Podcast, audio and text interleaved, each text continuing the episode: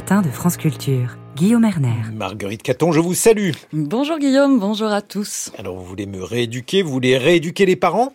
Eh oui Guillaume, car voyez-vous, l'autorité parentale se délite dans notre pays. C'est le constat qu'a dressé dimanche la ministre des Solidarités et des Familles, Aurore Berger, qui a aussi donné de nouveaux éléments de réponse aux émeutes de l'été, des travaux d'intérêt général pour les parents défaillants, une contribution financière à une association de victimes pour les parents d'enfants coupables de dégradation, et puis une amende pour les parents absents des audiences où sont convoqués leurs enfants.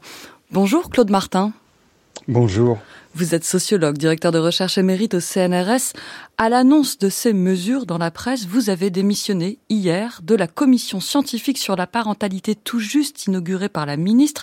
Quel était le projet de cette commission et pourquoi l'avez-vous quitté Écoutez, ça, s'est passé très vite puisque vous avez, comme nous, découvert euh, dimanche, ou samedi soir, un, longue interview qui précisait une, ligne, un certain nombre d'annonces, de mesures. Euh, et en effet, ça n'était pas au programme des travaux de cette, euh, de cette commission. Cette commission n'a pas été véritablement bâtie pour répondre à, cette question précise euh, des émeutes et de leurs conséquences et du rôle qu'auraient joué ou que n'auraient pas joué les parents.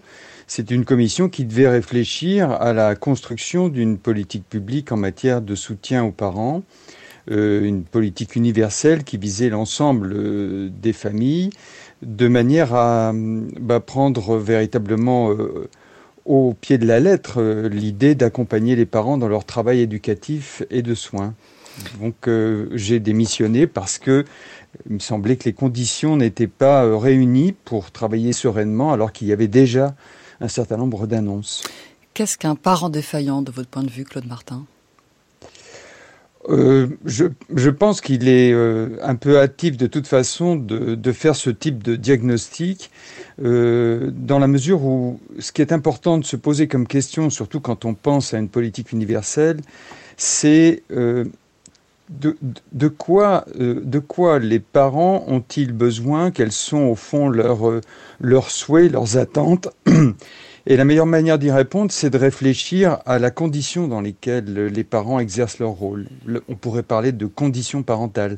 C'est ça la, véritable question. Si on veut les soutenir, parfois, c'est surtout de développer euh, des, services à la petite enfance. Ça, c'est tout à fait du soutien à la parentalité et pas nécessairement du conseil euh, comportemental. Je ne crois pas que l'attente des parents euh, soit simplement une attente de conseil sur leur comportement euh, en situation.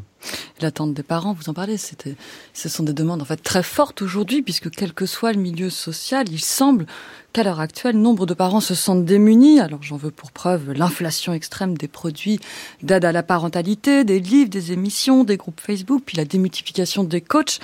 À quoi rapportez-vous cette angoisse actuelle de ne pas être un bon parent? Et puis, est-ce vraiment nouveau d'ailleurs, Claude Martin? Non, comme vous l'avez fort bien dit, ça n'est pas du tout nouveau. C'est une, c'est une chose dont on constate les signes depuis euh, très longtemps.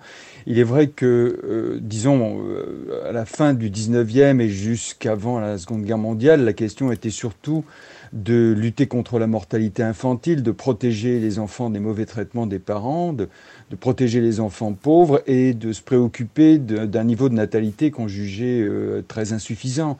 Euh, il a fallu attendre un peu le, boom des, années 20, des années 30 pour que on trouve euh, une expression euh, qui est restée, c'est-à-dire celle de d'éduquer les parents à leur propre rôle. Hein. L'école des parents, c'est une création de, de, 1929-1930, et, et, le but à l'époque était de d'éviter une intrusion excessive justement des pouvoirs publics sur des questions qui relevaient de la compétence des parents, en particulier à l'époque euh, l'éducation des jeunes filles à la sexualité. Hein, L'idée que des enseignantes les forment était jugée une, intrusion excessive au fond de, de l'État ou de ses agents dans le, le travail des parents. Mais derrière Donc, cette déjà, oui.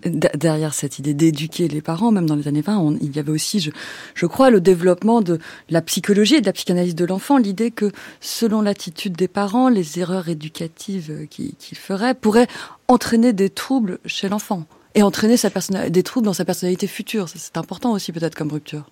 Euh, oui, tout à fait. C'est une partie de ce qui euh, fait écho aujourd'hui, c'est-à-dire euh, à la fois d'un côté une, une sorte d'inquiétude sur enfin, tous les discours de, de, crise des valeurs, d'effondrement de la morale, de, de crise de l'autorité. Tout cela va de pair avec cette inquiétude sur le déterminisme parental, c'est-à-dire ce que les parents font mal a des conséquences durables puisque on pourrait dire les enfants sont un peu comme les ours mal léchés, euh, et ils vont poser des problèmes au pouvoir public euh, par la suite.